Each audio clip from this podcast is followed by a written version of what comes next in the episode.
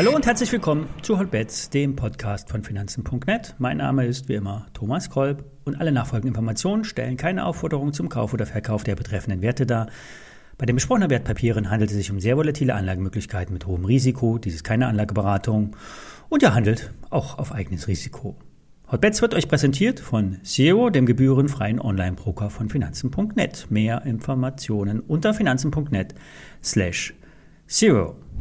Gestern habe ich eine Nachfrage zu Sino bekommen. Hier hatten wir schon, schon öfters mal über die Aktie berichtet, doch in der Vergangenheit ist es etwas still um Sino geworden. Sino wird auf der anstehenden HV eine Mega-Dividende ausschütten. Der Erlös kommt vor allem aus dem Verkauf der Trade Republic Beteiligung. Sino hatte sich sehr früh an dem Neo-Broker Trade Republic beteiligt, sich involviert. Der Vorstand Ingo Hillen hat dann auch den Vorstand ähm, bei Trade Republic ähm, übernommen und mit seinen, ja, sagen wir mal, Düsseldorfer Verbindungen zu Lang und Schwarz und HSBC Trinkhaus hat er ähm, das genutzt und sein Netzwerk über die Trade Republic gelegt und diese so groß gemacht. Schlussendlich ist es zum Streit gekommen. Hillen hat sich aus dem Vorstand der Trade Republic zurückgezogen und einen anderen Vertrauten, Andreas Vilius, eingesetzt. Lange Rede, kurzer Sinn. Das Gros der Beteiligung ist verkauft. Sino ist raus. Ob der Neobroker Trade Republic wirklich so viel wert war, ist mehr als unklar. Die Sino-Aktionäre können sich auf jeden Fall über den Trade ihres Lebens freuen, inklusive dem Sino-Vorstand. Dass das Tischtuch mit der HSBC durchschnitten ist, wurde spätestens nach der Trennung bei der Abwicklung klar. Sino hat im August letzten Jahres angekündigt, ihr gesamtes Kundengeschäft vom bisherigen Kooperationspartner HSBC Deutschland, Sitz in Düsseldorf, künftig auf die Baderbank bei München zu verlagern. Dass hier keine einvernehmliche Lösung gefunden wurde, wurde sehr offen kommuniziert. Sino erwartet durch die einseitige Beendigung des Kooperationsvertrages allerdings keine materiellen Auswirkungen.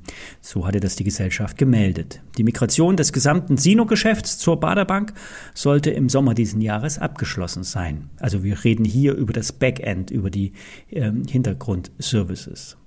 Das äh, vermeintliche Sino-Geschäft hört sich allerdings so groß an. Es dreht sich hier allerdings um ein paar hundert Heavy Trader, die ein paar hunderttausend Trades machen. Gerne werden auch mal die Emittenten von strukturierten Produkten abgerippt. Gab es in der Vergangenheit immer wieder sehr viel Streit. Streit passt auch zum Vorstand Hillen. Man könnte ihn freundlich ausgedrückt als Rebell bezeichnen. Gestern wurde zudem bekannt, dass ein Buddy aus der Düsseldorfer Community mit sofortiger Wirkung seinen Vorstandsposten enthoben wurde. Es handelt sich um André Bütow, der ehemalige Vorstandsvorsitzende der Lang und Schwarz AG. Der wurde nämlich mit sofortiger Wirkung entlassen. Hier geht es um Cum-Ex-Ermittlungen der Steuerfahndung. Es gibt allerdings derzeit keine Anklagen ähm, aus den Staatsanwaltschaften in Köln oder Düsseldorf gegen Lang und Schwarz.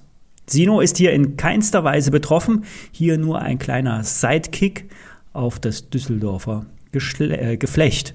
Das operative Geschäft der Sino ist sehr volatil und tradingabhängig. Dabei geht es aber nicht um Eigenhandel, sondern nur um Orderprovisionen im normalen Kundengeschäft.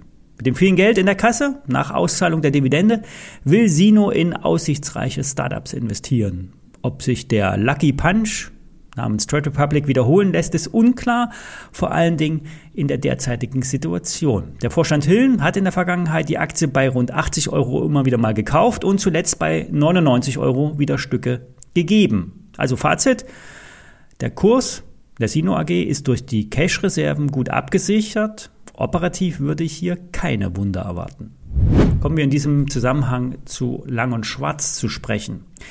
Seit Sommer 2021, also im letzten Jahr, gräbt sich das Finanzamt für Steuer, Steuerstrafsachen und Steuerfahndungen im Zusammenhang mit den sogenannten Cum-Ex-Ermittlungen bei der Lang und Schwarz Aktiengesellschaft immer tiefer ein. Im April wurde bereits bekannt, diesen Jahres, dass sich im laufenden Ermittlungsverfahren die Auffälligkeiten zu Verdachtsmomenten für unzulässiges Handeln verdichtet haben. Und gestern wurde, wie eben gesagt, im Zusammenhang mit der laufenden steuerlichen Prüfung der Vorstandsvorsitzende Antributo aus wichtigem Grund abberufen. In seiner Funktion als Vorstandsvorsitzender der Gesellschaft muss er die Verantwortung übernehmen und verlässt die Gesellschaft mit sofortiger Wirkung. Inwieweit sich Antributo in seiner 20-jährigen Betriebszugehörigkeit ein wirkliches Fehlverhalten nachweisen lässt, ist völlig unklar. Lang und Schwarz war bisher von einer Ergebnisbelastung in Höhe von 61 Millionen Euro ausgegangen. Dabei soll es derzeit auch bleiben. Ob es äh, schlussendlich zu einer Anklage der Staatsanwaltschaften in Köln und Düsseldorf gegen Lang und Schwarz kommen wird, bleibt ungewiss. Doch die Cum-Ex-Geschäfte bleiben nicht ungesühnt. Zuletzt wurden selbst bei Verjährung Strafzahlungen wirksam. Die Aktie fällt um rund 10% auf 16 Euro. Im Februar wurde ein Aktiensplit im Verhältnis 1 zu 3 durchgeführt. Vor dem Split und vor den Ermittlungen der Steuerfahndung war die Aktie bei 120 Euro. Der Cum-Ex-Schock hat dann zum sofortigen Absturz auf 80 Euro geführt. Heute nach dem Split 1 zu 3 steht die Aktie noch einmal deutlich tiefer. Ja, zwar geht Lang und Schwarz derzeit von keinen Neubelastungen aus, doch das Risiko einer Anzeige im Cum-Ex-Skandal hängt in der Luft und äh, wie es derzeit aussieht, wird es nicht so schnell vom Tisch kommen. Der Gesamtmarkt, da bleibt es dabei, 13.525 ist eine gute Intraday-Unterstützung. Im Groben hat sie derzeit auch gehalten. Wie gestern beschrieben, versuchen die Stillhalter, den Terminmarkt über Wasser zu halten. Es könnte sogar in Richtung 14.100 DAX-Punkte gehen. Doch wenn die Big Player den Trade verlieren, sprich ihre Position schmeißen, kann es wie Butter durch die letzten Tiefs gehen. 1000 Punkte Downside-Potenzial sind hier keine Übertreibung. Beim Bitcoin, da sehen wir einen Sell-off. Die Abschläge sind so massiv und die Begründung vielfältig. So soll viel Druck aus der Schieflage bei einem umstrittenen Stablecoin-Projekt kommen. Terra USD für US-Dollar soll eigentlich den Wert des US-Dollars widerspiegeln. Aber er stürzte am Mittwoch auf weniger als 30 Cent ab und erschütterte damit das Vertrauen.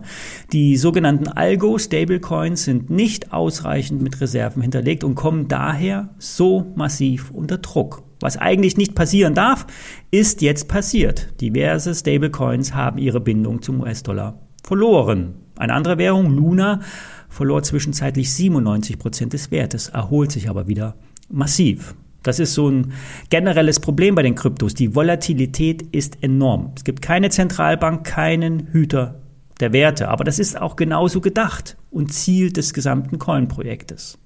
Bei den Stable, Stablecoins äh, liegt ein Teil des hinterlegten Vermögens in Bitcoins und dieser wurde dann äh, die Tage zur Stabilisierung auf den äh, Markt gegeben. Fazit. Der Markt glaubt nicht mehr, dass die erforderlichen Reserven bei den Stablecoins an eine Dollarbindung ähm, vorhanden sind. Hartgesottene Krypto-Insider sehen einen Boden beim Bitcoin erst bei 20, 22.000 Dollar. Das war's für heute. Wir hören uns morgen wieder. Bis dann.